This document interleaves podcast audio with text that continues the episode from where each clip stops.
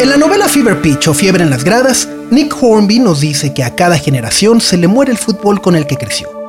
Un momento trágico en el que la afición deja de reconocer el juego que amaba. Las personas que vivimos nuestros primeros mundiales a finales de los 80 y principios de los 90, estamos precisamente en ese punto. Así que no hay como el ahora para escribirle una carta de amor al deporte que más nos gusta esa carta ha llegado en forma de podcast y se titula Las cosas que da el fútbol. Las cosas que da el fútbol es una serie escrita y narrada por dos personas que tratarán de desenredar las alegrías, decepciones y contradicciones de amar el fútbol en esta era. Hola, yo soy Sara Herrera Landeros, soy guionista y narradora de Las cosas que da el fútbol. Hola, yo soy Diego Morales de Murga y también soy guionista y narrador de Las cosas que da el fútbol. Sara y Diego entienden que el fútbol cambia y nos cambia. Por eso quieren voltear hacia sí mismos y hacerse preguntas sobre su relación con el fútbol. Entonces lo que decidimos fue pensar en algunos de los momentos que más nos gustan o que más recordamos, que más nos enamoraron de mundiales pasados, pero usarlos como trampolín para también preguntarnos cosas acerca de la actualidad del fútbol y problemáticas pues como la influencia de las marcas, como los malos manejos que existen en México alrededor del negocio, como el problema del racismo que lleva años sin solucionarse, también cosas del, juego mismo, como eh, que cada vez se, se siente como que los jugadores buscan más el penal fácil o como la simulación y que por supuesto el VAR no ha sabido solucionar y también la sobresaturación de medios que un poco nos trae harto todo la cantidad de contenidos que hay todo el tiempo, pero que en verdad nada verdaderamente de profundidad o que aborde el foot desde otros ángulos y, otros temas. Para platicar de todo esto, buscamos a personas que son muy especiales para nosotros en varios sentidos. Buscamos amistades de muchos años, pero también a gente que no hubiéramos conocido de no ser por el fútbol y específicamente por este proyecto.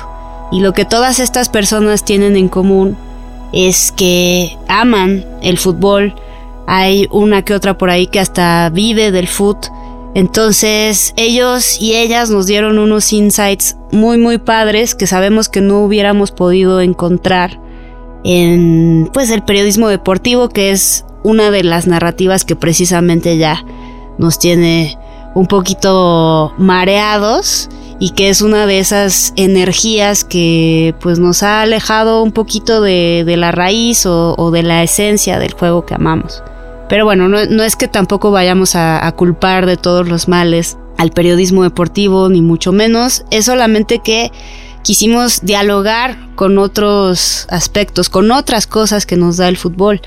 Y por eso es que vamos a platicar con gente que se dedica al guionismo, a la fotografía, a la publicidad y juntos y juntas pues vamos a andar por este camino de reconexión, de reconciliación y pues también de, muchas emociones y, momentos eh, personales. Aquí le quiero dar las gracias a Sopitas por darnos esta oportunidad, por abrirnos las puertas eh, en este espacio y por darnos la, la, confianza y la libertad de dejarnos llevar y de dejar que nos perdiéramos en las cosas que da el fútbol. Así que si alguna de las siguientes imágenes les produce algo en su memoria, nostalgia futbolera, ya sea eh, triste o feliz. Jorge Campos, después de perder contra Bulgaria, tirado en el suelo con su uniforme fosforescente. Roberto Ballo, después de fallar el penal que, con el que Italia perdió la Copa del Mundo. Villic festejando el gol de Camerún a Argentina en el partido inaugural de Italia 90. Zidane y la foto que ya todos conocemos y que sabemos y que nos viene a la mente al pensar en Zidane.